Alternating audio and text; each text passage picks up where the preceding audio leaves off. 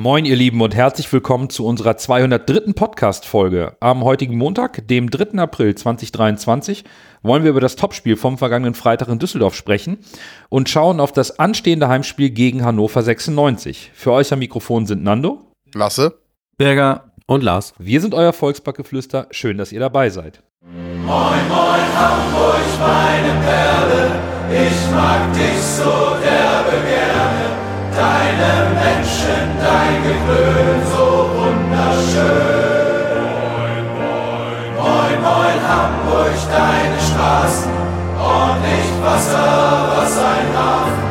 Und in hundert Jahren werde ich nicht von dir gehen. Die Länderspielpause ist vorbei und äh, wir schauen auf den 26. Spieltag und die Partien ohne HSV-Beteiligung. Und da lag mein Augenmerk auf den Spielen von Darmstadt in Nürnberg und St. Pauli zu Hause gegen Regensburg. Beide Favoriten gewannen ihre Spiele mit 1-0 bzw. 0 zu 1.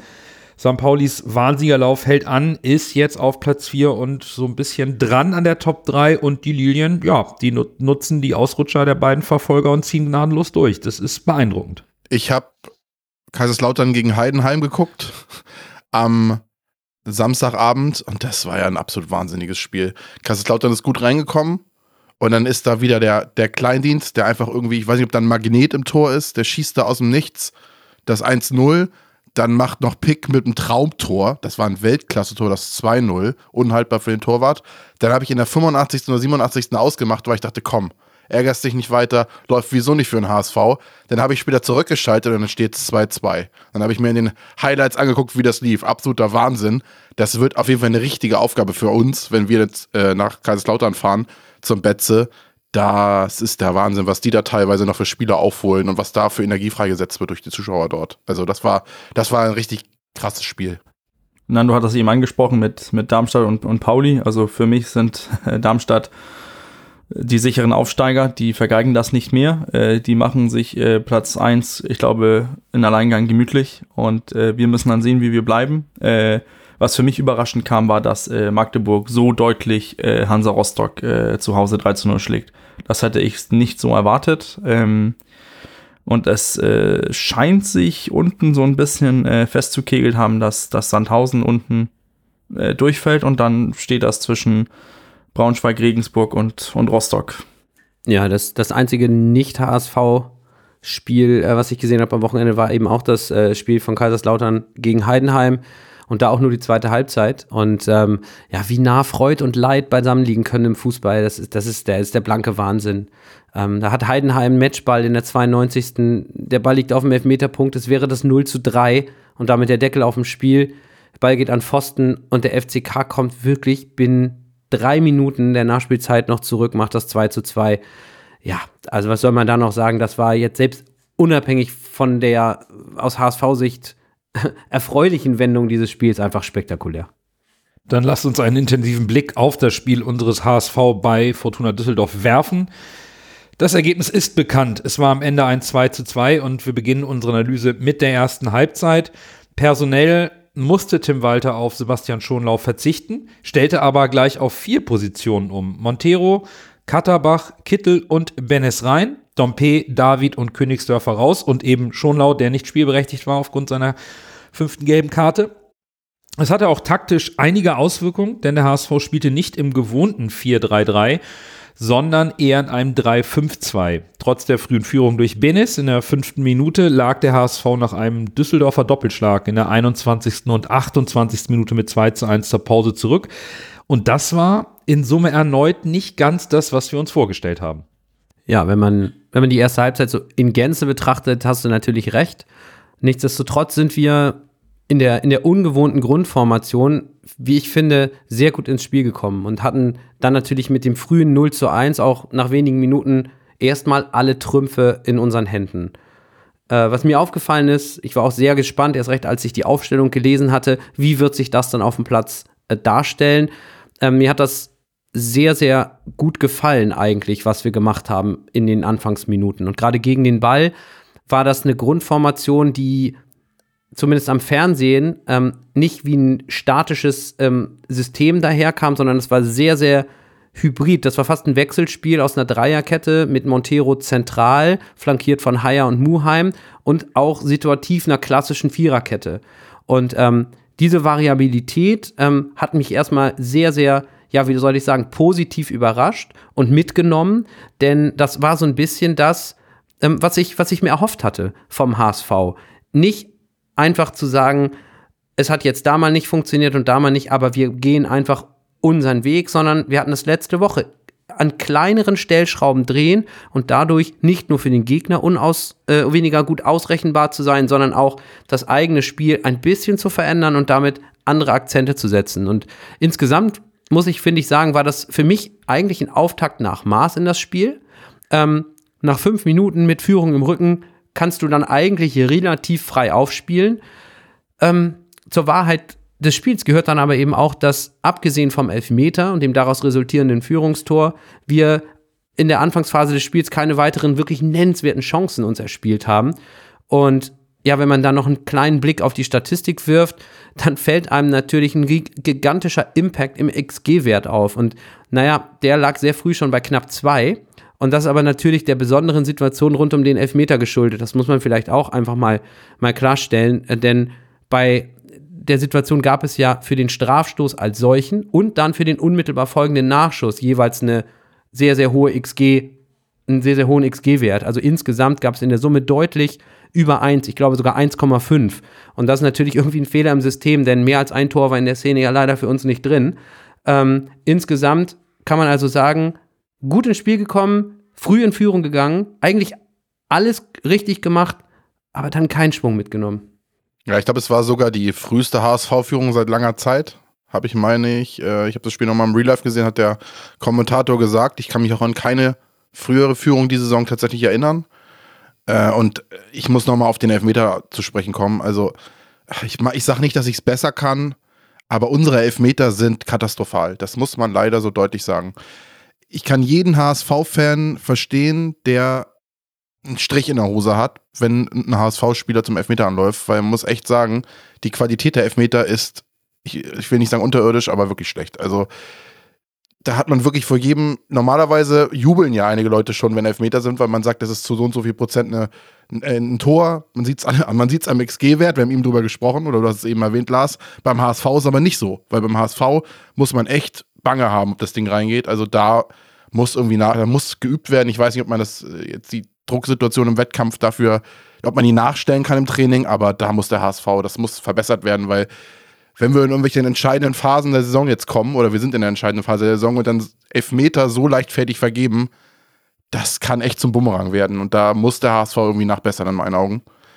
Und an sich, äh, die nächste Phase des Spiels, äh, die ich jetzt besprechen werde, da war die Offensivgefahr, war in dieser Phase irgendwie in meinen Augen quasi nicht vorhanden. Der HSV hatte keine klaren Chancen. Und was mir dabei eklatant aufgefallen ist, mag vielleicht auch am System geschuldet sein und dieser Dreierkette, beziehungsweise Fünferkette, dass es gar nicht funktioniert hat, Bakriata zum Beispiel auf die Grundlinie zu schicken. Also er, das ist immer nur irgendwie bis zum, ich will nicht sagen Halbfeld, es war schon ein bisschen weiter, es war ziemlich weit außen, auf der, in der gegnerischen Richtung Grundlinie, aber nicht auf der Grundlinie. Und dann kamen da so halbgare Flanken rein, und das haben die Düsseldorf natürlich dankend angenommen und dann immer rausverteidigt, die Dinger. Also, das hat halt gar nicht funktioniert. Dieses typische, Dompe hat jetzt nicht gespielt, aber dass Jatta mal auf die, Backer mal auf die, äh, auf die Grundlinie geht und einmal nach innen durchzieht, dann hast du halt immer Gefahr. Du kannst den Ball reinschlagen, du kannst selbst abschließen oder du, du lässt dich faulen, es gibt einen Elfmeter. Aber das wurde irgendwie gar nicht. Das, diese, diese, diese Chancen oder diese Spielsituationen waren gar nicht vorhanden. Und äh, dazu kam dann halt noch das, das äh, 1 zu 1 durch äh, Düsseldorf, wo Montero halt, ich will mich eigentlich gar nicht auf einzelne Spieler einschießen. Leider muss man sagen, dass Montero bei dieser Ecke halt nicht gut aussieht. Ne? Der, er versucht den, ich weiß nicht, ob die Mannschaft versucht, den Ball im Raum zu verteidigen. Es funktioniert auf jeden Fall nicht. Niemand ist bei Montero, äh, niemand ist beim, bei Kovnatski, der den Ball einfach locker einköpft. Und Montero unterschätzt, glaube ich, auch die Situation so ein bisschen und springt so halb vorbei und dann rappelt es halt im Kasten. Und genauso muss man das leider beim 2 zu 1 sagen, dass Montero da ebenfalls nicht gut aussah.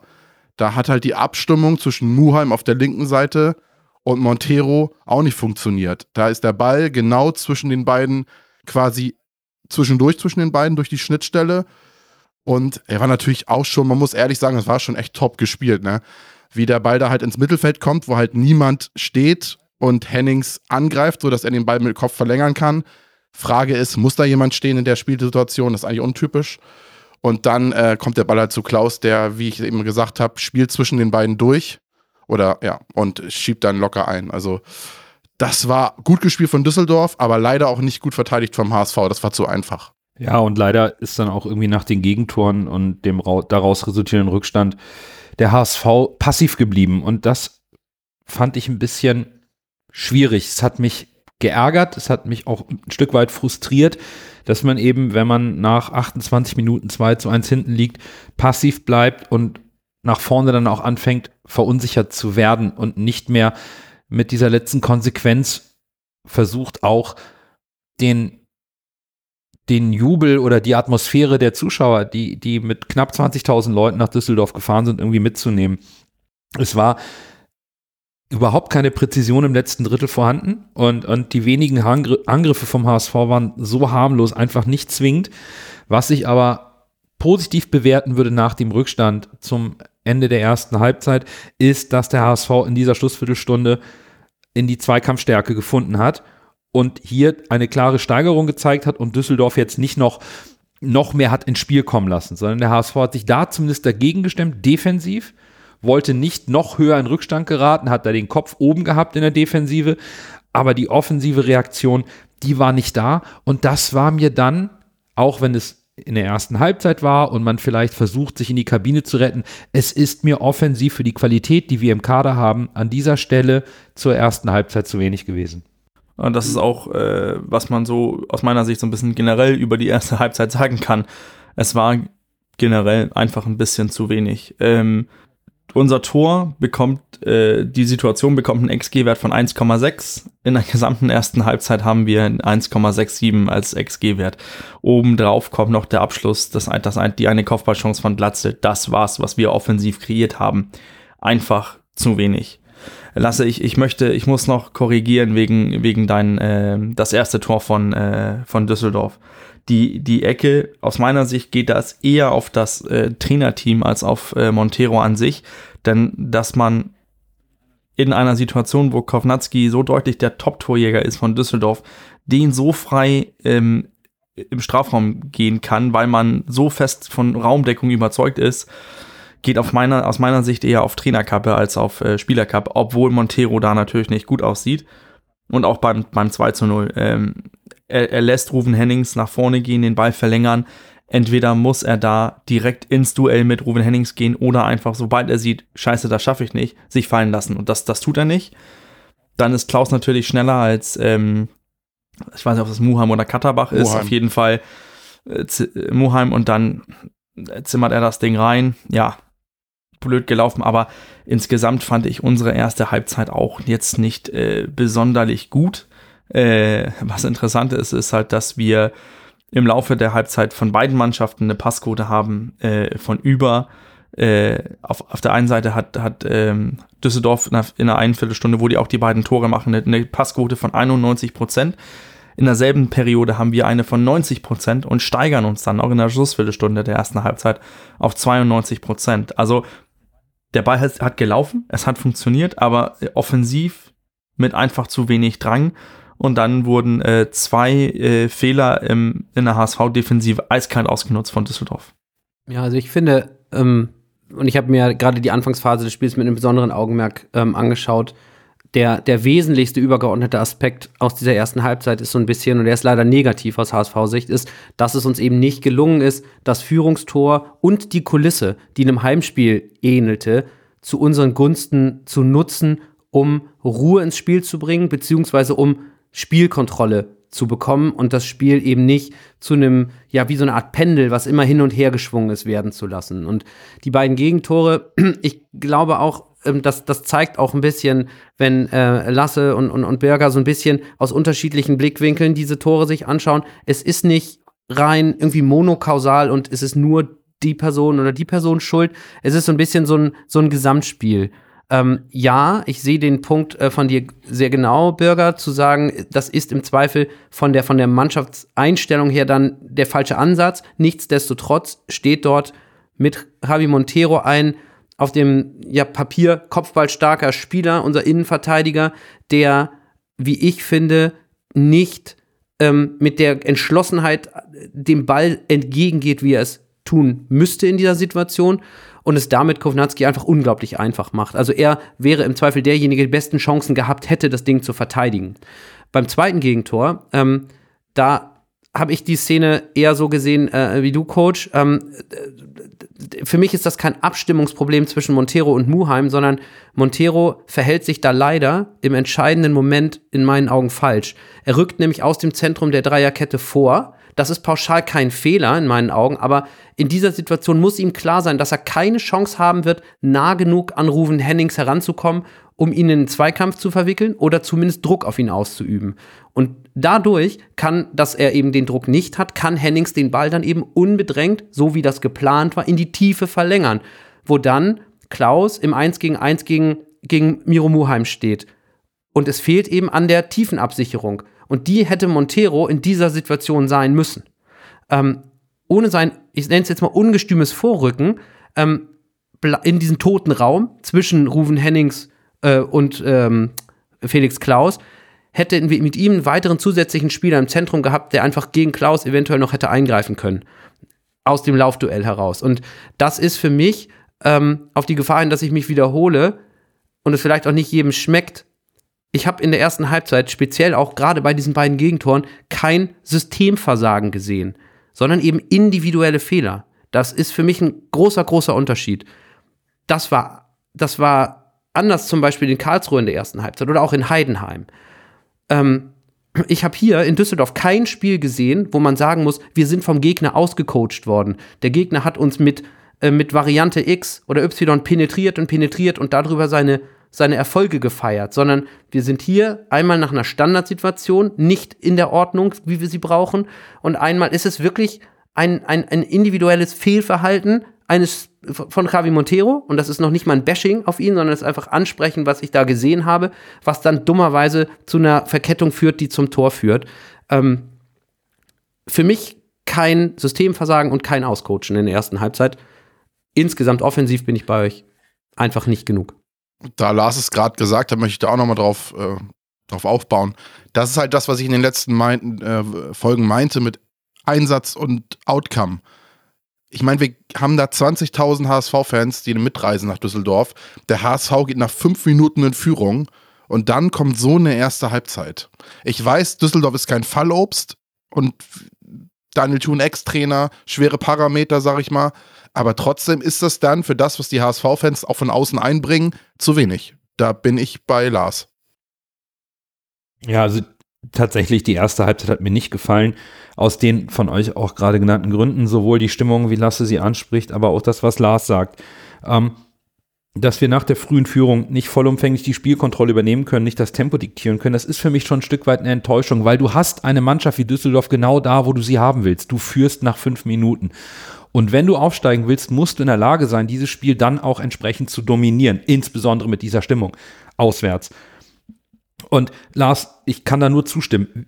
Der HSV ist nicht ausgecoacht oder ausgespielt worden in der ersten Halbzeit. Diese beiden Tore, das war keine besondere Drucksituation. Bei einer Ecke schlecht verteidigt, völlig ungeordnet, ist individuell einfach, du kannst nicht den Mittelstürmer von Düsseldorf frei mit drei Meter Anlauf zum Kopfball kommen lassen am Elfmeterpunkt. Das, das funktioniert einfach nicht. Und das zweite Tor, das war jetzt auch keine große spielerische Klasse und ich habe mir das auch wirklich noch einmal angeschaut, um das hier mit euch zu besprechen. Vielleicht kann Bürger gleich als, als Trainer mit, mit einem anderen Blick nochmal unsere Meinung zu dem Tor nochmal aufnehmen, weil ich habe mir das auch ein bisschen mit, mit Stopp in der Zusammenfassung angeschaut. Der Ball steht auf der rechten Abwehrseite und wird lang Richtung Mittellinie geschlagen. Der HSV steht in Überzahl gegen Hennings und Klaus mit drei Verteidigern auf einer Linie. Der Ball soll zu Hennings kommen. Und während Hennings zum Ball geht, lassen sich Montero und Muain zurückfallen, um Klaus zu decken. Und ich frage mich, warum? Muss man hier nicht geschlossen rausrücken, um Klaus ins Abseits stellen? Weil es ist klar, dass Hennings eigentlich den Ball nur verlängern kann. insbesondere Muheim, der, der geht den Weg gar nicht, um ins Abseits zu gehen, sondern er guckt auf Klaus und läuft noch bevor Hennings zum Kopfball geht, schon rückwärts. Montero sieht das, will eigentlich zu Hennings und macht dann auch den, den Weg nach hinten, um noch abzudecken und das Eins gegen Eins zu verhindern. Aber wo ist, da, da ist doch grundsätzlich einfach eine individuell falsche Entscheidung getroffen und ob es jetzt Muheim oder Montero war, die initial nicht auf Abseits gespielt haben, was man vielleicht in so einer Situation machen muss, weil wenn der lange Ball von Hennings nur in die Spitze verlängert werden kann und ich rausrücke, Bürger, dann stelle ich doch den startenden Spieler ins Abseits, der an der Abseitslinie ja lauert. Ich, ich finde, du hast die Szene ziemlich gut beschrieben, denn das ist natürlich, das ist natürlich das, die Mechanismen, die dann fehlen. Ich glaube, ähm, wir sind hier irgendwie so dazwischen, denn, denn du hast angesprochen, du stehst mit drei Leuten hinten drin, du bist in Überzahl. Natürlich kannst du dann aus meiner Sicht als Trainer auch sagen, entweder geht einer geht ins Duell, die zwei anderen lassen sich fallen, damit du immer noch, wenn er das Duell gewinnen sollte, zwei gegen eins hast. Oder du gehst alles, einer auf Duell und die zwei anderen gehen in, in, äh, auf die Abseitsfalle und klickst dann. Irgendwie ist da was vollkommen schief gelaufen, denn Montero sieht wieder mal schlecht aus. Der sieht auch beim Eckball schlecht aus. Ähm, Muheim sieht auch nicht gut aus, verliert dann auch ein Laufduell gegen äh, Klaus. Ist natürlich auch, die Szene ist natürlich auch gut von Hennings und Klaus gemacht, das, das darf man auch nicht unterkennen. Aber man sieht, dass es abwehrmäßig, abstimmungsmäßig zwischen den beiden, aus meiner Sicht, da hat irgendwas gefehlt. Was und wie, weiß ich nicht. Aber wir dürfen das aus meiner Sicht auch nicht äh, schönreden. Und ich verstehe auch, wenn Leute sitzen und sagen, ja, man hat das ausgesehen, lange Bälle, damit kann, äh, damit kann man immer Tim Walter schön auscoachen. Ja, prinzipiell, die Tore, die wir uns momentan fangen, kommen über lange Bälle, hohes Pressing und so weiter. Aber im Prinzip müsste man dann auch zum Beispiel jetzt ein Jürgen Klopp, ein Pep Guardiola, Michael Arteta, müsste man dann auch so aufspielen können. Das funktioniert halt bei denen nicht, weil es eine höhere Klasse ist mit besseren individuellen Spielern. Und wir dürfen auch nicht vergessen, was Tim Walter ja auch vor, vor dem Spiel gesagt hat in der Pressekonferenz, die besten beiden Innenverteidiger der Mannschaft fehlen momentan. Wir werden sicherlich äh, nachher nochmal auf die Abwehrproblematik zu sprechen kommen. Wir gehen jetzt erstmal nochmal in die zweite Halbzeit rein. Und für uns alle war klar, der HSV muss kommen, muss intensiver ins Spiel rein und mehr Druck aufbauen. Walter wechselte zur Pause nicht, brachte, sondern erst in der 61. Minute Suhun für Benes, dann noch äh, Nemeth für Jatta in der 81., Dompe für Kittel in der 83. Das Eigentor von Klaus in der 75 Minute sorgte dann für den 2 zu 2 Endstand und kurz vor Schluss machte Montero dann seinen Auftritt rund und äh, holte sich noch eine gelb-rote Karte ab. Schwierig alles, was aus meiner Sicht erstmal positiv zu bewerten ist, wenn man in die zweite Halbzeit geht. Der HSV begann die zweite Halbzeit deutlich druckvoller. Äh, die Mannschaft war bemüht, die Spielkontrolle zu übernehmen, höher zu stehen, das Pressing intensiver aufzuziehen. So ein bisschen Mut zum kontrolliertem Risiko war zu erkennen. Es gelang dem HSV zumindest Düsseldorf früh zu stören und auch deren Spielaufbau zu verhindern. Düsseldorf zog sie allerdings auch mehr in die eigene Hälfte zurück, wartete auf die Unschallmomente und verteidigte sehr konzentriert. Und das führte eben dazu, in den ersten 15 Minuten der zweiten Halbzeit, dass der HSV wieder nichts Zählbares zu bieten hatte, bis auf eben die fünfte gelbe Karte von Miro Muheim. Und Walter reagierte dann und brachte mit Zuhonen einen kleinen Energizer für den aus meiner Sicht blassen Benes in der 61. Minute. Ja, da gehen unsere Notizen einher, Nando. Bennis war für mich, ich will nicht sagen nicht auf dem Platz, aber bis auf das er auf dem Scoreboard für den Elfmeter steht, war da wenig von ihm, muss man leider sagen. Suhon hat mir gut gefallen in der Spielphase von der 60. bis zur 75. Minute oder nach seiner Einwechslung auf jeden Fall. Das, äh, hat, mir, das hat mir gut gefallen. Der hat Energizer ist das richtige Wort. Wir haben ja, wir können ja ein bisschen aus dem Nähkästchen plaudern bei uns in der Gruppe schon geschrieben, dass Benes uns gar nicht gefällt in dem Spiel und dass wir uns vorstellen könnten, dass genau das, was für das, was Benes angedacht war in dem Spiel, dass das Suhon gut könnte. Und exakt dieser Wechsel kam dann auch, weil Suhon dann dieser, dieser, dieser quirlige Spieler sein sollte, der vorne da so ein bisschen für Unruhe sorgt. Und das hat, äh, wie ich eben schon gesagt habe, äh, finde ich ganz gut funktioniert. Ja, aber tatsächlich fällt dann in der Phase auch, ich finde, obwohl das Spiel ein bisschen besser war, eher aus dem Nichts das 2 zu 2 tatsächlich. Da muss man sagen, freut mich für Sonny Kittel, auch wenn er am Ende nicht auf dem Scoreboard steht, sondern es ein Eigentor von Clara war. aber das war halt gewollt von Sonny Kittel. Und ich glaube, den hätte er fast auch genauso selbst reinlupfen können. Äh, war halt am Ende Pech, dass dann halt noch das Bein so ein bisschen dazwischen war. Aber tatsächlich äh, war das eine Phase, äh, die dann auch kommt, wo Sonny Kittel ganz gut war. Aber ich muss sagen, auch wenn er in der Phase jetzt das Tor erzielt hat und eigentlich auffällig war, war am Anfang des Spiels irgendwie unsichtbar. Also er war noch einer der besseren, aber er war jetzt nicht so, dass man sagt, oh, Sonny Kittel ist zurück, sondern das, auch das Tor fiel irgendwie aus einer kurzen Stärkephase von ihm. Ja, vielleicht ähm, ein, ein, ein kurzer Satz zu Sonny Kittel. Ähm, ich fand auch, dass er äh, seine Leistungskurve eigentlich im, im Spielverlauf von nahezu unsichtbar hin zu ähm, ein, ein, ein wirklicher Faktor im HSV-Offensivspiel geworden ist. Ähm, was ich in der ersten Halbzeit äh, tendenziell aber auch damit so ein bisschen in Verbindung bringe, dass es, er ist ja so ein bisschen tatsächlich wie eine Art zweite Spitze, wie so eine Art Satellit um Bobby Glatzel unterwegs gewesen in der ersten Halbzeit. Und das war im Grunde ein Raum, wo wir es gar nicht geschafft haben, den Ball hinzubringen. Und seine Aufgabe war, so habe ich das zumindest gesehen und so nehme ich das an, war nicht, sich die Bälle in der Tiefe zu holen, sondern eben vorne die zweite, zweite Spitze ähm, hängend oder um Bobby Glatzel herumzugeben. Das heißt, er war da so ein bisschen, in der ersten Halbzeit würde ich das fast sagen, so ein bisschen die ärmste Sau, weil da, da, war einfach keine Bindung zum Spiel für ihn möglich in der Position. Mitte der zweiten Halbzeit, lasse mich total bei dir, ist er, ist er, ist er viel präsenter geworden und irgendwie waren so dann die Ausgangssituationen nach dem Ausgleichstor für die letzten 15, 15 Minuten klar und plötzlich auch überraschend äh, wieder, wieder neu. Das war irgendwie alles, alles auf Anfang.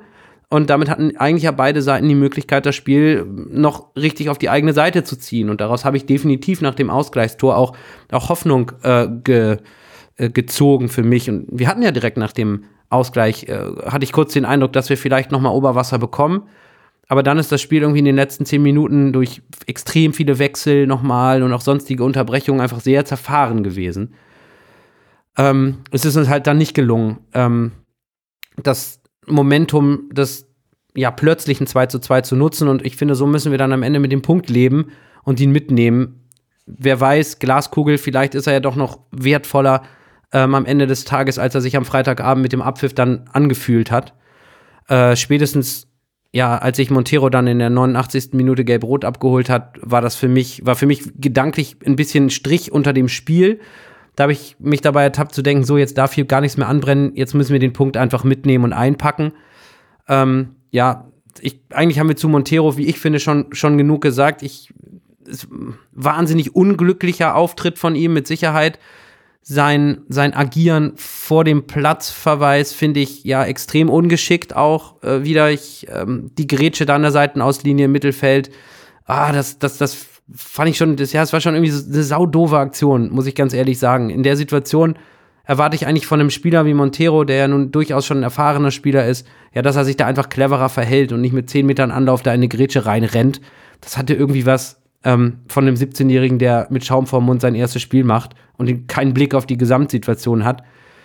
Über die erste gelbe Karte für Zeitspiel könnte man auch eingehen, lasse ich aber jetzt einfach mal bleiben. Ich glaube, da ist genug gesagt. Möchte ich mich auch wirklich jetzt hier nicht einschießen. Ähm, ja, und ansonsten, es gab so, so ein paar Punkte, die mich einfach so punktuell geärgert haben noch. Ähm, in unserem Spiel und auch in unserem, ja, nach dem 2 zu 2 nicht aufbäumen, nenne ich es jetzt einfach mal. Und ein Punkt, der dann für mich so ein bisschen wie so ein, so ein i-Tüpfelchen zum Ende des Spiels war, weil wir haben, glaube ich, es war die letzte Minute in der Nachspielzeit. Wir haben noch mal einen Einwurf am gegnerischen 16er und der wird so blind und unkonzentriert ausgeführt, dass der Schiri gar nichts anderes mehr machen kann, als falschen Einwurf zu geben. Falscher Einwurf. Das, jeder zweite Einwurf ist gefühlt falsch, aber dass das mal ein Spieler so falsch macht, dass es wirklich geahndet wird. Und das, da habe ich laut geschimpft vorm Fernseher, weil das war eine so schlampige Aktion und das wäre vielleicht unsere letzte Gelegenheit für einen Lucky Punch gewesen am gegnerischen 16er und die ist einfach weggeschenkt worden die Situation, genau wie das Montero gelb-rot, paar Minuten vorher und so, das war sicherlich nicht spielentscheidend, aber ein Grund dafür, dass ich den Fernseher nach dem Spiel ausgemacht habe und verärgert war. Ich finde, wenn man, wenn man sich die zweite Halbzeit auch so ein bisschen äh, statistisch äh, unterbaut, also äh, wir sind angefangen, da hatten wir in der Anfangsviertelstunde der zweiten Hälfte haben wir 76% Ballbesitz. Damit so gut wie gar nichts angefangen. Dann hat sich so ein bisschen normalisiert, so auf 55, 45 und dann 60 zu 40 Prozent am Endeffekt. Aber man, hat, man hatte nicht das Gefühl, dass wir so viel mehr Ballbesitz hatten, als es die Statistik hergibt. Dann unsere Passquote ist eine Kurve von, ich hatte das ja vor der Halbzeit angesprochen, mit den 92 Prozent zur Pause. Dann gehen wir auf, äh, dann gehen wir einfach bergabwärts die ganze zweite Hälfte enden auf 70, 70 Prozent Passquote in der, in der, zweiten Hälfte. Ganz interessant. Die von Düsseldorf fällt genauso schlimm. Heißt, es war das, das gute technische Spiel, was man eigentlich gesehen hat, mit den Passquoten in der ersten Halbzeit war dann plötzlich abhanden gekommen. Äh, und, und generell, das Spiel hat sich hingeplätschert, ohne richtig für, dass es gefährlich wurde in, in einigen Situationen. Also man sitzt wieder mit, diesen, mit diesem Gefühl zurück, ähm, dass, äh, dass der HSV eigentlich als Mannschaft zu gut mit diesem 2 zu 2 leben konnte. Das war so mein Eindruck, so auch nach dem, wenn man das Spiel äh, Real Life geguckt hat, man, man sitzt so mit diesem Gefühl, der Ausgleich kam, dieses Aufbäumen, was Lars auch an, was Lars gedacht hat, das kommt jetzt, ist ausgeblieben und irgendwie sitzt man mit so einem Gefühl, der hast, die Spieler können mit, mit Unentschieden irgendwie gut leben. Und das hat mich äh, gewundert, weil aus meiner Sicht hätte man mit der, mit, mit der Wucht vom, vom HSV, vom Supporters Club, die da mit 20.000 Leuten waren, hätte man da aus meiner Sicht äh, eine Schlussoffensive starten können, die dann auch nochmal die Kurve noch mehr ähm, gezündet hätte, als, ähm, als der Fall war. Aber es ist einfach ausgeblieben. Ähm, ja. ja. Irgendwie schlagen wir alle in die gleiche Kerbe, denn ich, ich mag auch kein so richtiges spielerisches Fazit zu diesem Spiel ziehen, weil ich in Summe von der Gesamtleistung der Mannschaft aus den von uns jetzt oft genannten Gründen ein Stück weit enttäuscht bin. Ähm, es war für mich irgendwann in der zweiten Halbzeit auch ein Spiel, wo man hätte einschlafen können. Und das ist in der aktuellen Situation, in dieser Saison und diesem unfassbaren Support auswärts, das wird dem einfach nicht gerecht. Und wir werden gleich im Detail noch über zwei Aspekte sprechen. Dabei halte ich mich jetzt bei meinem Fazit wirklich mal nur mit meiner Gefühlswelt nach dem Spiel auf. Und wie Lars es auch gesagt hat, das Spiel wurde abgepfiffen und ich hatte keine Lust mehr. Ja, du sprichst mir aus der Seele oder ihr sprecht mir aus der Seele. Das war eine gefühlte Niederlage. Bei 20.000 äh, HSV-Fans, die da mitreißen, musst du mehr anbieten. Das ist Fakt. Und man muss ja auch sagen, am ganz schlechten Tag passiert das Unglaubliche, beziehungsweise es ist ja noch nicht mal unglaublich, es passiert ja öfter mal in so HSV-Spielen, dass da verrückte Dinge passieren. Und das Ding von Oberdorf in der letzten Aktion des Spiels schlägt oben links ein. Ne? Mhm. Und dann ist Bub, dann ist Ende, dann gewinnen die das Ding. Also, ja. das war wirklich knapp. Das war richtig. Also, auf dem Fernsehen sah es unfassbar knapp aus. Wenn der dem noch ein bisschen anders über den Schlappen rutscht, dann schlägt das Ding oben links rein. Das ist Tor des Jahres. Und äh, Düsseldorf gewinnt mit der letzten Aktion. Und dann äh, wollte wollt ich nochmal eure Meinung zur, äh, zur ersten Aktion des Elfmeters wissen. Ich habe da jetzt diverse Male gelesen, dass man dafür auch eine rote Karte geben kann. Das sehe ich nicht so, aber wenn man die Regeln wohl irgendwie korrekt auslegt, ist es wohl rot. Also, pff, weiß ich nicht, gehe ich nicht so ganz mit d'accord.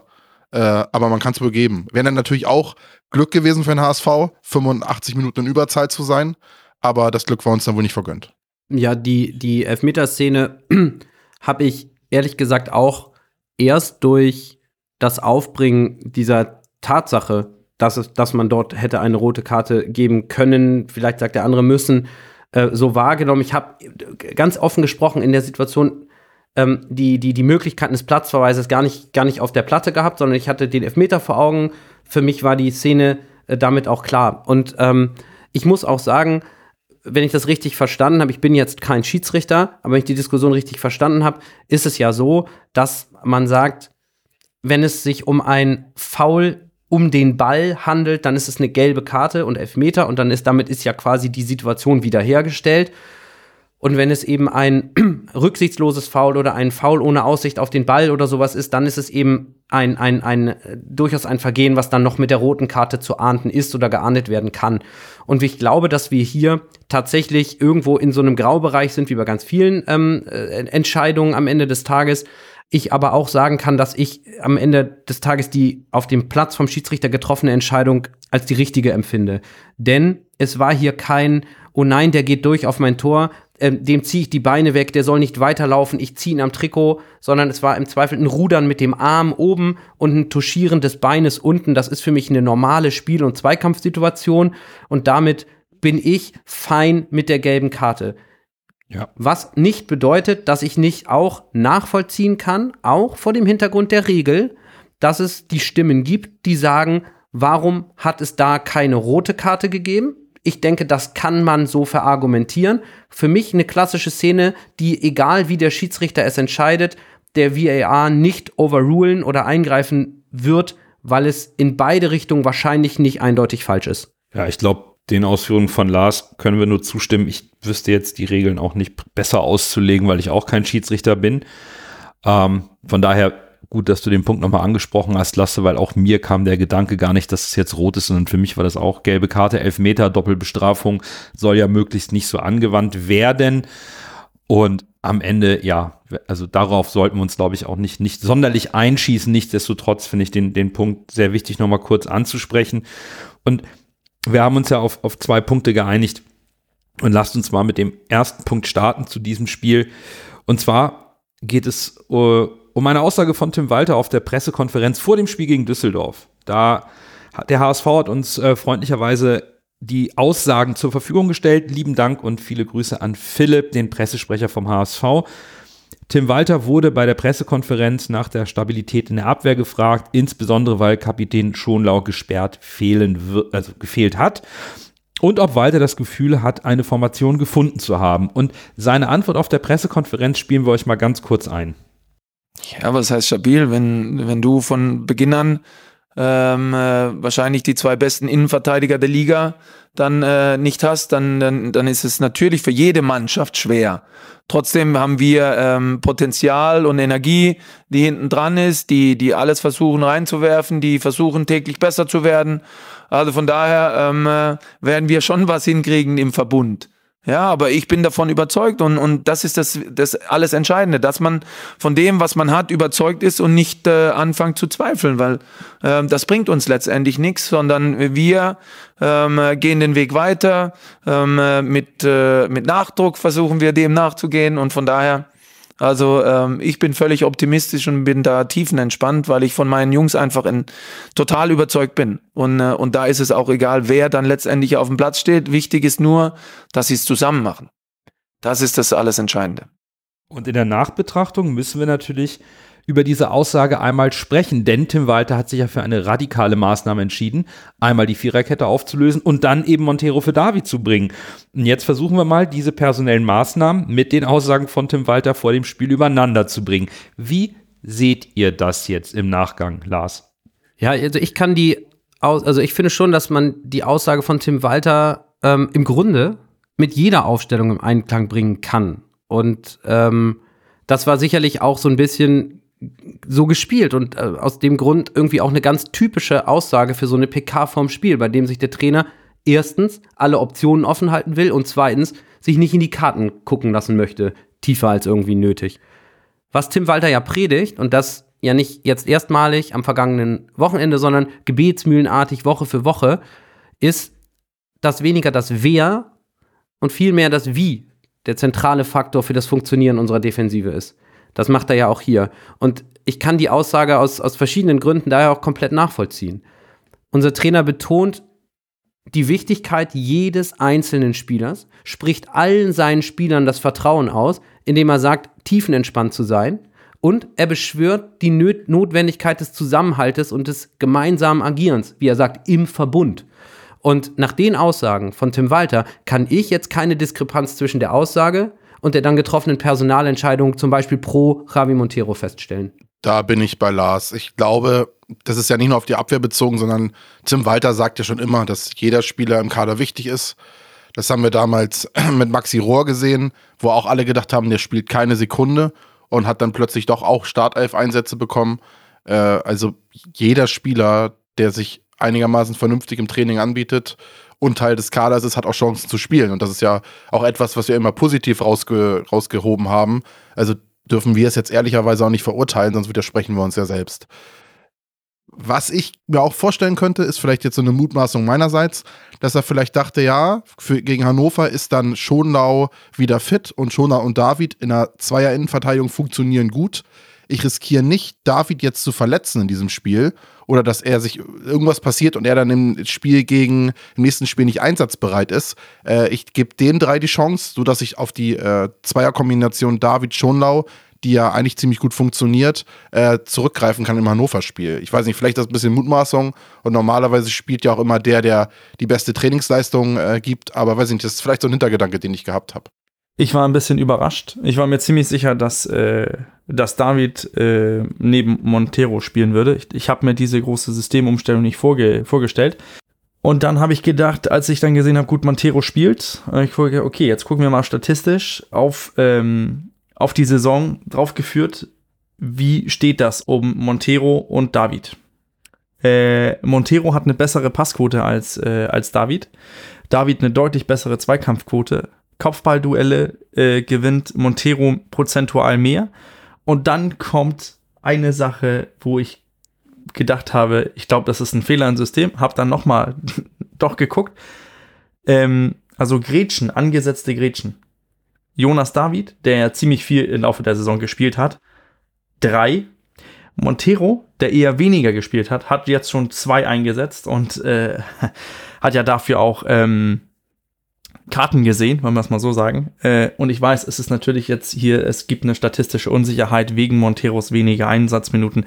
Aber für mich zeigt das auch, dass wir vielleicht als äh, Fans, als Medien uns auf Montero eingeschossen haben und dass er vielleicht besser performt, als was wir sehen.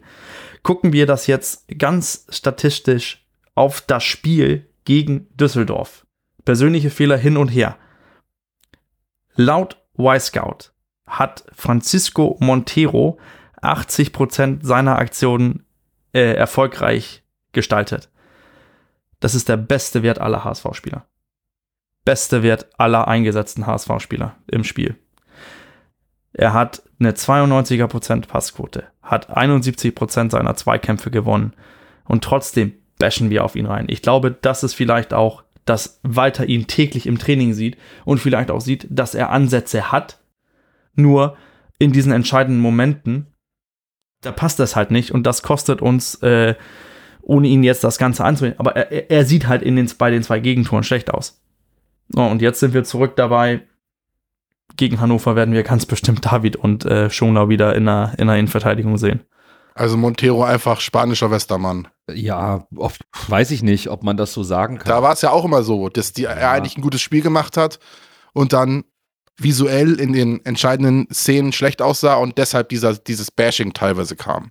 Ich glaube, es ist gar kein so richtiges Bashing, denn die Fehler sind ja nun unwiderlegbar, die Montero gemacht hat. Ähm, was aber für mich entscheidend an der Aussage von Tim Walter war und auch die Idee, glaube ich, dahinter ist, oder warum man Montero ausgeliehen hat, war natürlich, dass du jemanden wie Vuskovic, den, den kriegst du nicht mal eben so. So ein Power-Verteidiger mit, mit viel Körper, mit, mit Größe, mit, mit Dynamik. Äh, das, das ist schwer zu finden. Mit Montero hast du einen Spieler geholt, der ähnlich wie Sebastian Schonlau seine Stärken auch im Spielaufbau hat. Das ist so ein Spielertyp, der einen guten Ball spielen kann, kurz wie lang der eine gute Übersicht hat, der technisch sehr, sehr gut geschult ist und eine gewisse Erfahrung mitbringt. Da hast du natürlich gehofft, dass du dann den, den spielerischen Aspekt von Montero mit einbringen kannst. Leider funktioniert es nicht aktuell. Und ja, mit zweimal Gelb-Rot wird es jetzt auch schwierig, sich irgendwie zurückzukämpfen, weil du bist ja irgendwann auch gebrandmarkt. Da ist eine Unsicherheit dann auch beim Spieler im nächsten Spiel, da ist sicherlich auch eine Unsicherheit in der Mannschaft. Ich stelle mir nur die Frage, ob es wirklich so einfach ist, dass es einfach daran liegt, dass Sebastian Schonlau fehlt. Jetzt hat er drei Spiele nicht gemacht. In den drei Spielen haben wir, glaube ich, acht Gegentore kassiert. Das ist schon sehr aussagekräftig. Und wir haben immer gesagt, Schonlau ist eigentlich langsam und aber irgendwie die Erfahrung von Sebastian Schonlau in der Abwehr fehlt oder fehlte in den drei Spielen. Da hat man es deutlich gemerkt. Was mich aber ärgert ist, und das ist das, worauf Tim Walter ja auch in seiner Aussage Wert gelegt hat, man muss es im Kollektiv machen. Und mir fehlt aktuell in der Rückwärtsbewegung, ich hatte es in der letzten Folge schon angesprochen, mir fehlt diese kollektive Wille, nach hinten zu arbeiten. Und Das ist vielleicht eher der Knackpunkt, dass natürlich individuelle Fehler eines Innenverteidigers immer uns deutlich teurer zu stehen kommen, ist ganz klar. Aber irgendwie, so sehr Tim Walter auch propagiert und sagt, dass man das geschlossen machen will, dass man das im Kollektiv hat, dass er Vertrauen hat in die Mannschaft. Aktuell habe ich das Gefühl, in der Rückwärtsbewegung zahlt die Mannschaft das nicht wirklich zurück. Aber ich glaube, hier müssen wir auch über eine die Kette vor der Abwehrkette sprechen. Also äh, aus meiner Sicht Meffert, Benes, Reis. Da sind auch Spieler momentan drin, die, die nicht performen. Lasse hat das angesprochen mit, äh, mit der Auswechslung von Benes. Ähm, aus meiner Sicht ist da auch ein Jonas Meffert äh, gefragt, den wir jetzt als unsichtbaren Leader, als Bindeglied äh, nennen. Aber hat der auch so ein gutes Spiel gemacht? Wenn man seine Statistiken anguckt, ist das auch nicht hervorragend, was er abgeliefert hat. Vorausgesagt, dass, dass ein Benis dann auch nicht funktioniert, dann muss ein, ein, ein Meffert noch mehr ähm, was heißt das, auf seine Schultern tragen.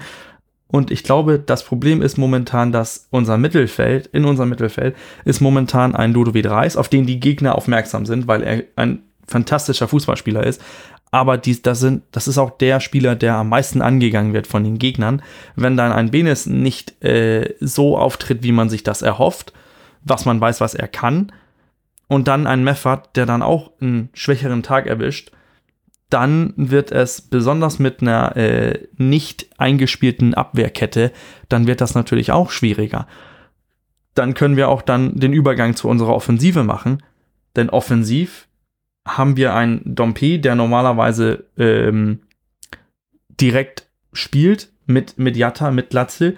Das erste Anlaufen. Dompe war aus unbekannten Gründen auf der Bank. Jatta äh, hatte auch nicht seinen besten Tag. Und Glatze hängt momentan auch irgendwie mit, mit gezogener Handbremse drinne. Dann ist das erste Pressing so ein bisschen überspielt, äh, einfacher zu überspielen das Mittelfeld funktioniert nicht, weil wir irgendwie zu viele Spieler haben, die nicht auf 110% sind, sondern vielleicht nur auf 95%.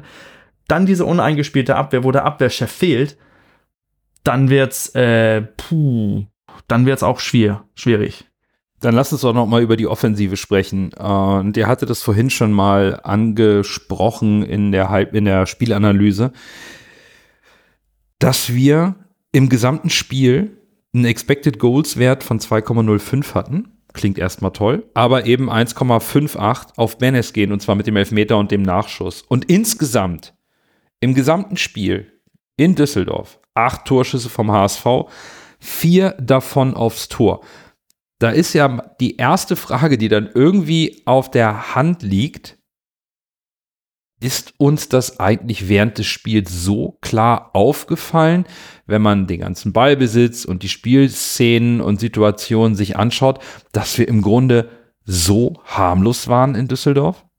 Ähm, ja, äh, schon, weil wir ja äh, sagen und auch gesagt haben, dass das 1 zu 0, der Elfmeter, äh, ganz am Anfang sozusagen der Startpunkt des Spiels ist und das 2 zu 2, unser zweites Tor, ähm, ich bin dabei, Sonny Kittel hätte ihn gemacht, wenn Clara ihn nicht reingemacht hätte, für ihn aber trotzdem auch ein Tor aus dem Nichts war.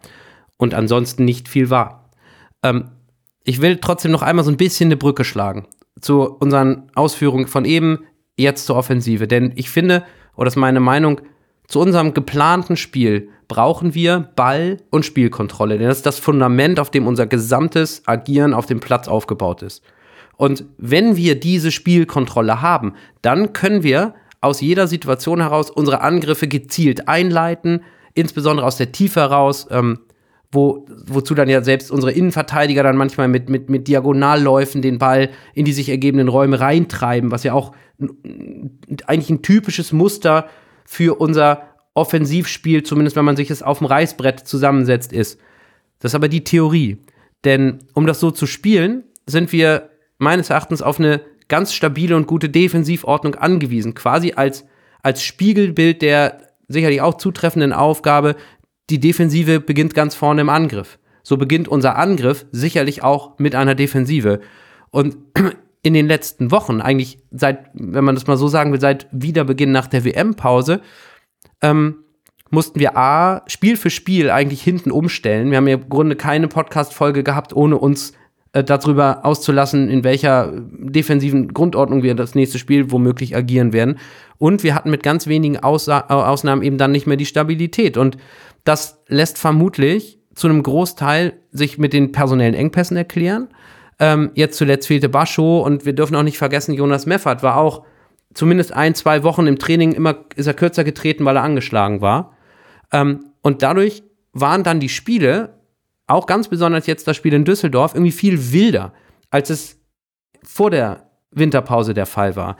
Es ging wesentlich mehr hin und her und hin und her und als es unser Matchplan eigentlich vorsieht. Und das, dann verstehe ich schon, dass sich quasi als logische Folge daraus weniger klar initiierte Angriffe für den HSV ergeben. Und wir, so wie jetzt am Freitag, eben wenig Chancen aus dem Spiel heraus kreieren. Und für mich ist das jetzt in, in der Vorbereitung dieser Folge im, im Nachsinn über das Düsseldorf-Spiel nochmal wieder klar geworden. Der Weg zurück in die Erfolgsspur, insbesondere dahin, dass wir wieder mehr Chancen aus dem Spiel heraus kreieren, kann meiner Meinung nach nur darüber ge gelingen, dass wir unsere defensive Stabilität zurückgewinnen. Also mir ist da schon aufgefallen, dass der HSV, das war geschönt. Also ich wurde auch nach dem Spiel auch angeschrieben von jemandem, der das Spiel nicht gesehen hat. Hier HSV ja so und so viele XG und äh, Düsseldorf so und so viele XG. Da war der HSV ja anscheinend deutlich torgefährlich. Ich habe gemeint, nee, das war alles der Elfmeter von Benes und der Nachschuss. Und äh, allein an der Statistik lässt sich ja ablesen, dass der HSV vorne ungefährlich war. Und ich finde, es ist alles so ein Zusammenspiel. Wir haben eben darüber geredet, dass Glatzel auch nicht so gut in Form ist.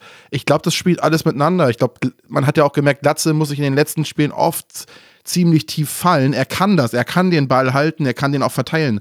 Aber wenn er den Ball, wenn er sich fallen lässt und den Ball verteilt, kann er nicht gleichzeitig die Tore schießen. Das funktioniert nicht. Und dann siehst du diese halbgaren Flanken von Bakker, weil er nicht ganz auf die Linie durchgeht und die äh, Bälle nicht richtig reinbringen kann und Benes funktioniert nicht hundertprozentig in diesem Spiel, dann mussten natürlich Spieler wie Glatze sich fallen lassen und versuchen, das Offensivspiel mit anzutreiben. Fehlt dann im Neuner und einer Box und kann natürlich nicht Tore schießen. Also das, du hast halt nicht die eierlich wegende, eierlich wegende Wollmilchsau wie Lionel Messi da vorne drin, der plötzlich überall ist. Und das ist, glaube ich, auch so ein Kernproblem, dass äh, der Spieler, der die Tore schießen muss, muss dann halt auch in der Box gefüttert werden. Und wenn du das Spiel erst gar nicht gefährlich bis in diese Phase treiben kannst, dann, äh, wie sollen dann die Tore fallen? Ja, das ist tatsächlich aktuell das Problem, dass uns die Balance fehlt im Spiel.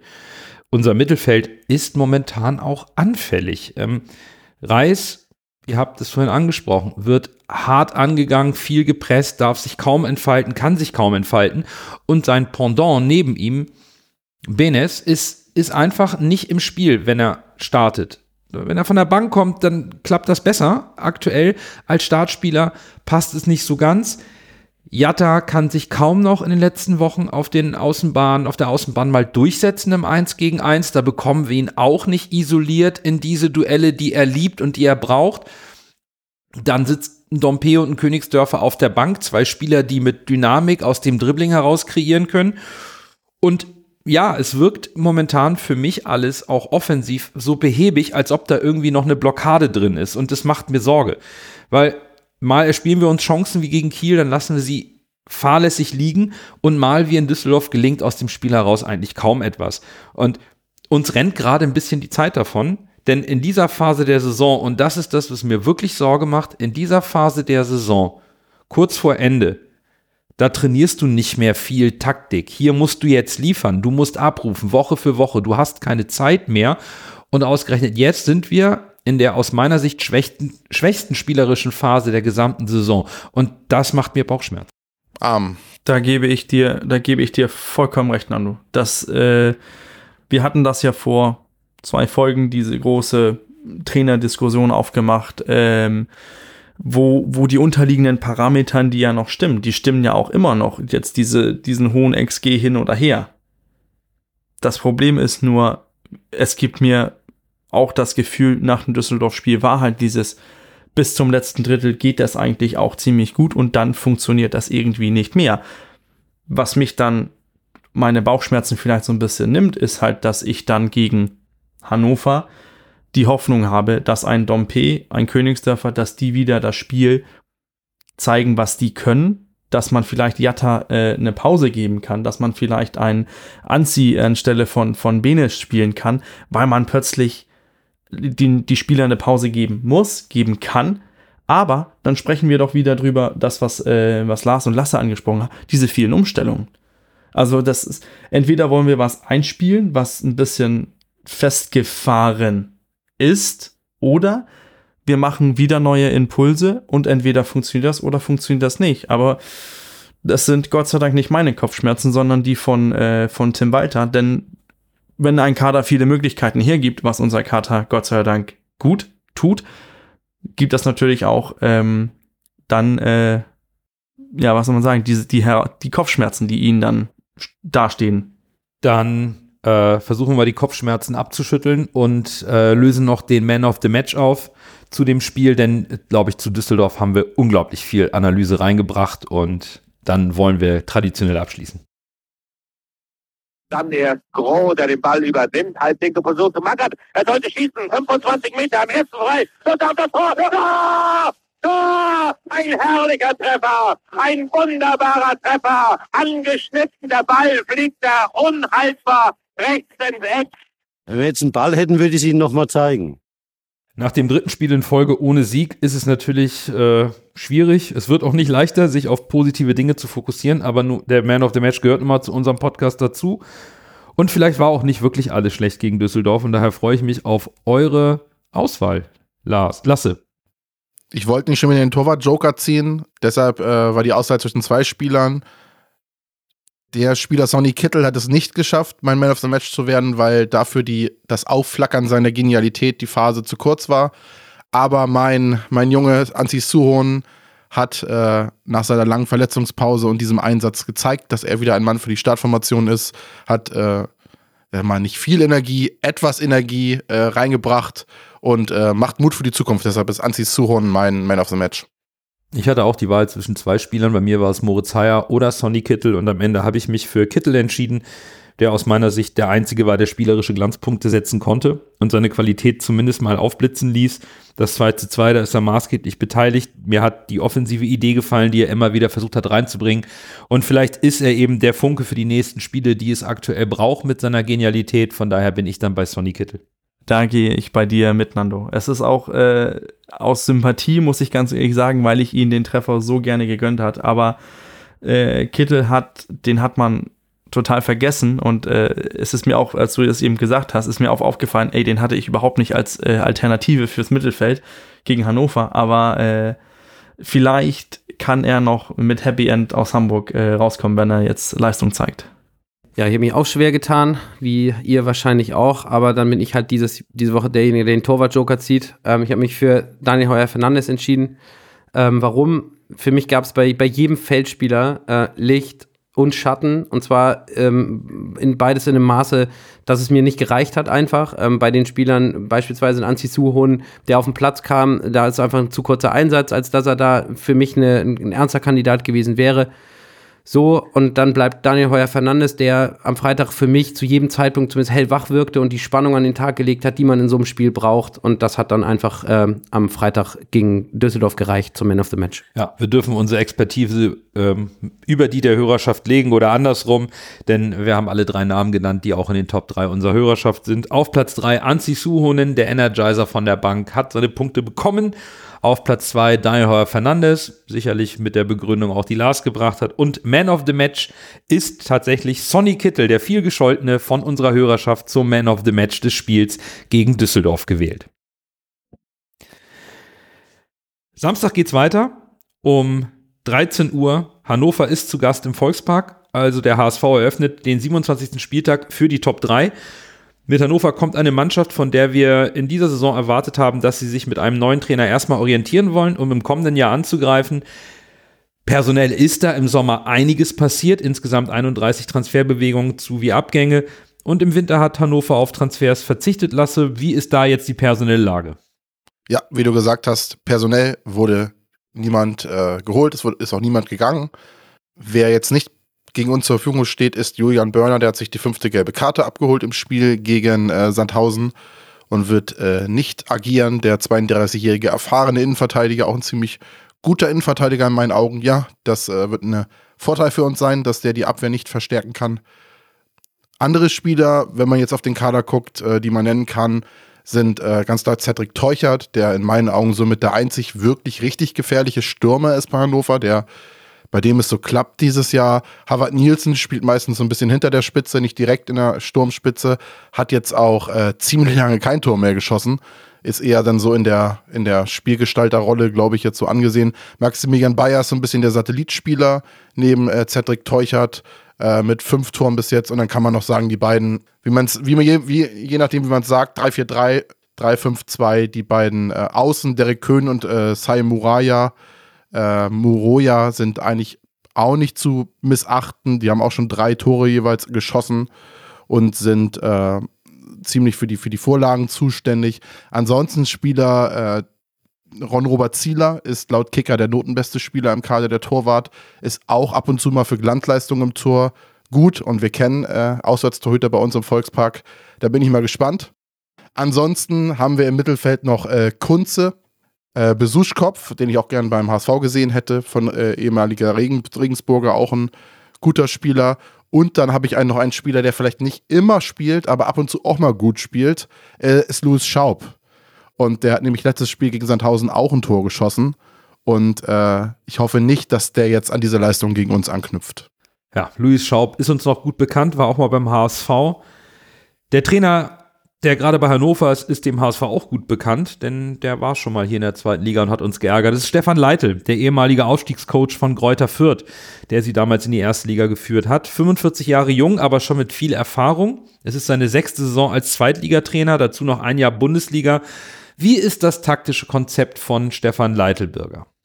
Also gucken wir auf die, äh, die letzten Spiele von Hannover, ist das ein Wirrwarr aus verschiedenen Systemen. Also das äh, 4-2-3-1, was er auch gegen äh, Sandhausen gespielt hat. Dann hast du ein 4-3-1-2, dann hast du 4-1-4-1 und ein 3-4-1-2. Heißt, es wird wild gewechselt an System. Es wird sich den Gegner angepasst. Ähm, was eine Sache nur widerspiegelt, ist halt, dass Hannover offensiv nicht viel performt. Da sind sehr wenige Statistiken unterliegenden Parametern, wo man sagt, hier müssen wir richtig aufpassen. Äh, unter unterliegenden Parametern sprechen dagegen in unseren in unsere Vorteil, wenn man guckt, wie defensiv, äh, wie sich defensiv die Statistiken einwählen. Die lassen die meisten Schüsse gegen sich zu, haben die drittmeisten Ballverluste. Ähm, da sind halt da sind, ist keine Entschuldigung. Da müssen wir souverän das Spiel Samstag gewinnen. Ja, dann schauen wir noch mal ganz kurz aufs Hinspiel in Hannover und daran erinnern wir uns gerne zurück. Dort fiel aus äh, Sicht des HSV ein Tor, was wahrscheinlich in keinem Saisonrückblick äh, fehlen wird. Ähm, das Tor wirst du sicherlich noch einmal lobend erwähnen, Lars. Ähm, noch weitere Eindrücke aus dem Hinspiel, außer dem legendären Sololauf von äh, Königsdörfer? Ja, dann, dann lass uns doch einfach zu Beginn noch einmal in Erinnerung schwelgen. Ähm, das Siegtor von Renzi in der Nachspielzeit ist emotional, glaube ich, in dieser Saison allenfalls vom 3 zu 3 durch Bakker in, in Heidenheim ähm, ja, zu leveln. Ähm, ein schöneres Tor kann man sich ja eigentlich als Fan gar nicht wünschen. Da war Einsatzwille dabei, es war Bereitschaft und dann hat er diesen unbedingten Drang zum Tor und noch den tollen Abschluss alles das auf die, ich nenne es mal HSV-Kurve hinzu, wo irgendwie 10.000 Hamburger völlig eskaliert sind. Ja, das war sicher einer der Momente der Saison. Egal, was noch passiert, vielleicht kommt noch ein schönerer. Ich würde es mir wünschen, aber erstmal war das großartig. Ansonsten war das ein Spitzenspiel in der Hinrunde. Das war der vierte, hatte den Tabellenführer zu Gast und Hannover war ein echt dickes Brett für uns. Wir haben uns da zwar belohnt durch den Sololauf in der Nachspielzeit, aber äh, bis wir das, Bohr, das Brett gebohrt haben, hat es echt bis in diese Nachspielzeit eben gedauert. Beim Blick auf die Statistiken dann muss man aber schon konstatieren, dass der Sieg hoch verdient war. Denn Hannover hat uns das Leben zwar nach ihrem frühen Führungstreffer, denn Moroja hat sie direkt nach vier Minuten in Führung gebracht, ist extrem schwer gemacht. Aber wenn man dann sieht, dass am Ende aus Hannoveraner Sicht 3 zu 17 Torschüsse und 0,1 zu 1,25 XG zu Buche standen, ja, dann sind die drei Punkte da völlig zurecht mit in Volkspark gefahren.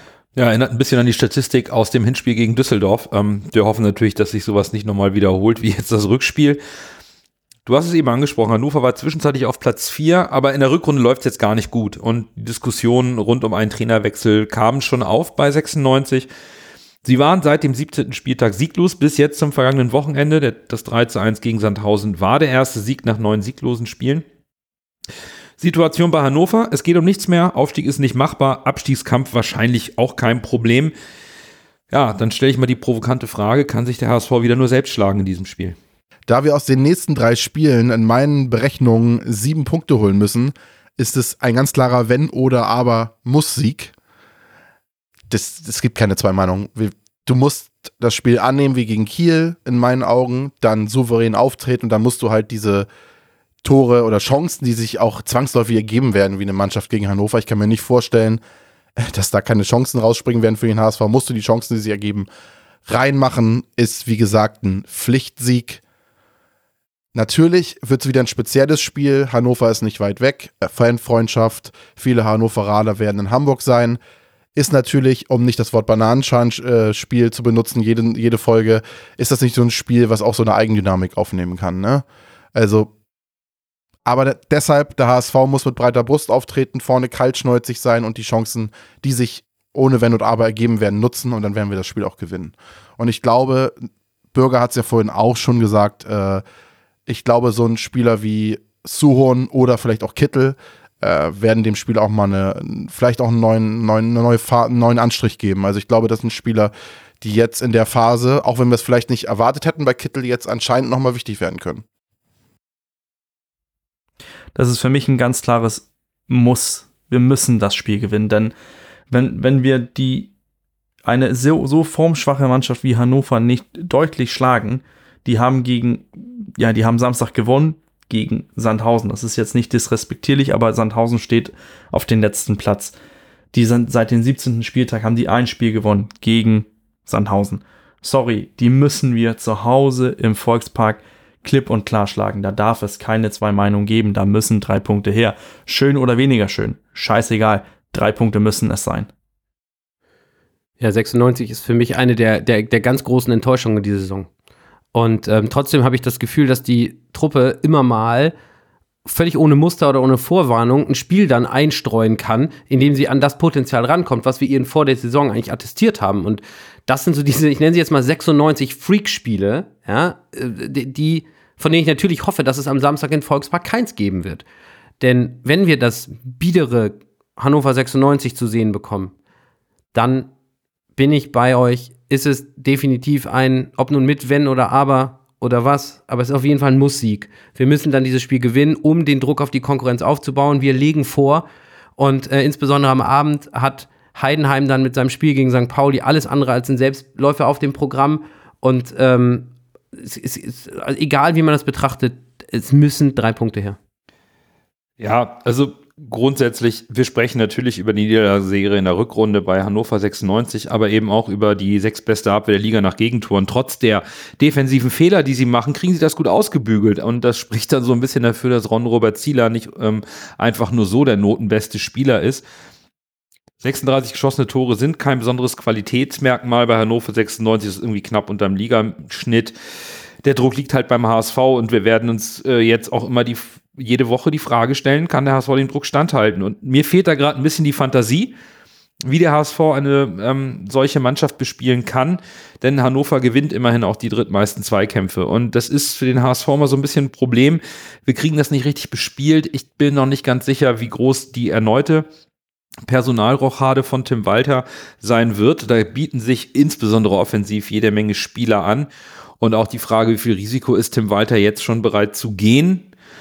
Der Support ist so groß wie nie. Der Funke muss jetzt einfach überspringen, denn ohne das Feuer im Team wird das mit dem Endspurt nichts.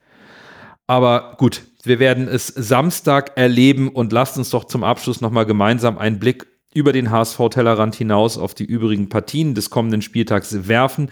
Heidenheim gegen St. Pauli ist das Spiel am Samstagabend, auf die wir alle schauen. Lars, du hast es gerade angesprochen. Ich finde halt noch Darmstadt gegen Paderborn am Sonntag spannend. So ein Selbstläufer wird die Runde auch nicht für Darmstadt.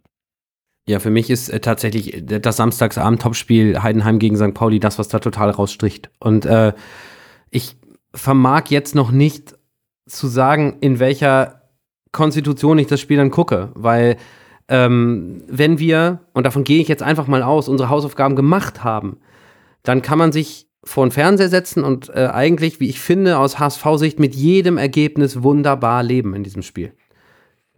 Wenn wir unsere Hausaufgaben nicht machen, ähm, dann ist es eigentlich, egal wie das Spiel ausgeht, nicht gut. Ähm, insofern nochmal wieder zeigt es, wie wichtig unser Spiel ist. Und dann möchte ich ganz entspannt Heidenheim-Pauli gucken. Da gibt es für mich nichts hinzuzufügen. Ist für mich mit äh, das einzige Spiel, wo ich jetzt sage, das gucke ich mir definitiv an, neben dem HSV-Spiel.